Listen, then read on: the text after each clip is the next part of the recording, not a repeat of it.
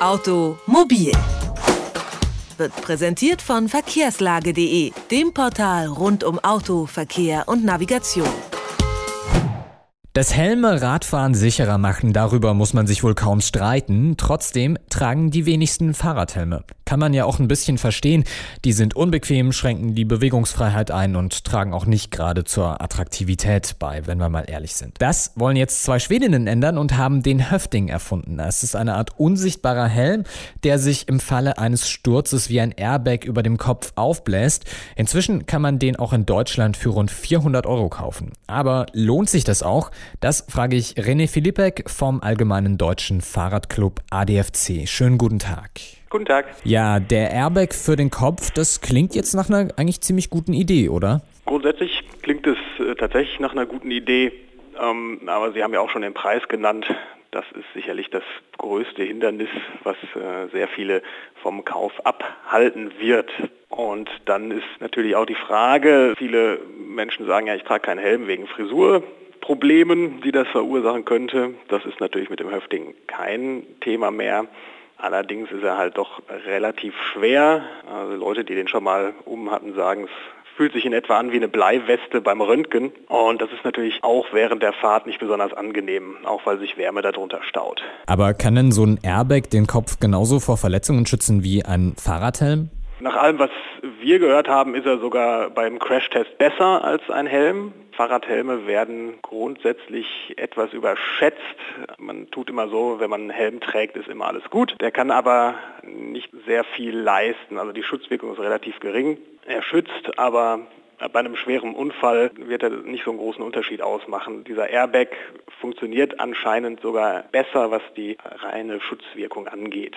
Genaues weiß man darüber nicht, weil es natürlich auch zu der Schutzwirkung von Fahrradhelmen selbst nicht so viel Untersuchungen gibt, die wirklich aussagekräftig sind. Beim Höfting handelt es sich um eine Art Halskrause, das haben Sie schon gesagt. Die Technik darin registriert abrupte Bewegungen, wie sie eben beim Stürzen oder bei Auffahrunfällen entstehen. Im Bruchteil einer Sekunde springt dann dieser Airbag aus dem Kragen und wird wie so eine Art Haube. Aber jetzt mal Hand aufs Herz, wie beurteilen Sie denn das Risiko, dass sowas fehlschlägt? Das Risiko ist natürlich immer da das ist keine Frage.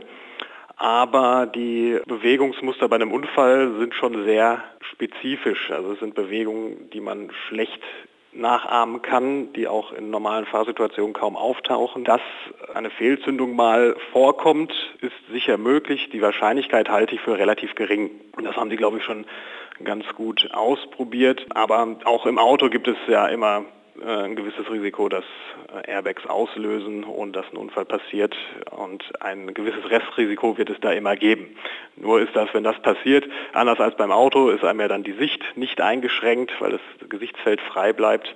Also es ist nicht unmittelbar ein Unfallrisiko, wenn er mal auslösen sollte. Ja, wir haben es eingangs schon gesagt, der Höfting kostet rund 400 Euro. Rechtfertigt die Technik denn den Preis oder soll man lieber ein bisschen weniger Geld äh, dafür aber für einen guten, bewährten Fahrrad Fahrradhelm ausgeben? Wenn man das Geld übrig hat, kann man das natürlich machen. Das Problem ist natürlich bei sowas immer, es gibt so gut wie keine Erfahrung damit. Und ich glaube auch, dass aufgrund des Preises die, die Verbreitung sehr eingeschränkt ist und es deswegen auch mittelfristig kaum verwertbare Erfahrungen mit diesem Helm geben wird.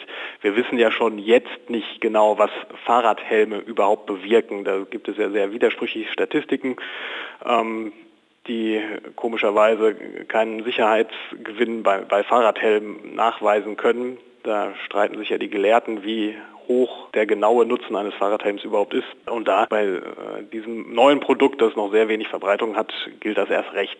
Deswegen, wer glaubt, einen Kopfschutz zu brauchen, sollte sich ruhig erstmal auf einen Helm beschränken. Am wichtigsten ist aber nach wie vor, so zu fahren, dass es eben nicht zu Unfällen kommt. Das ist ja eigentlich der beste Schutz gegen Verletzungen, weil es ja auch nicht nur um den Kopf geht.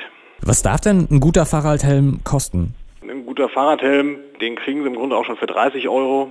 Es kommt immer ein bisschen darauf an, was man will. Die Belüftungsöffnungen, die halt für ein angenehmes Kopfklima sorgen, destabilisieren so einen Helm natürlich. Ja, wenn ich also viele Belüftungsöffnungen habe, dann ist der Konstruktionsaufwand höher, um den Helm genauso sicher zu machen. Und dann das kostet halt Geld. Die Normen, die Helme erfüllen müssen, um in Deutschland verkauft zu werden, die sind äh, erfüllen halt alle Helme. Da muss man so nicht auf den Preis achten. Da kann man auch einen günstigen nehmen. Er sollte halt vernünftig passen also gut zum Kopf passen und wenn man ihn angepasst hat, darf er nicht wackeln und natürlich muss man ihn richtig aufsetzen. Da muss man nicht, nicht allzu viel Geld investieren. Es sei denn, man hat spezielle Ansprüche. Also ein guter Fahrradhelm muss nicht teuer sein, das sagt René Filipek vom ADFC. Wir haben mit ihm über den Höfting gesprochen. Das ist ein Airbag für den Kopf für Radfahrer. Ich sage vielen Dank für das Gespräch. Danke auch. Automobil, jede Woche, präsentiert von verkehrslage.de.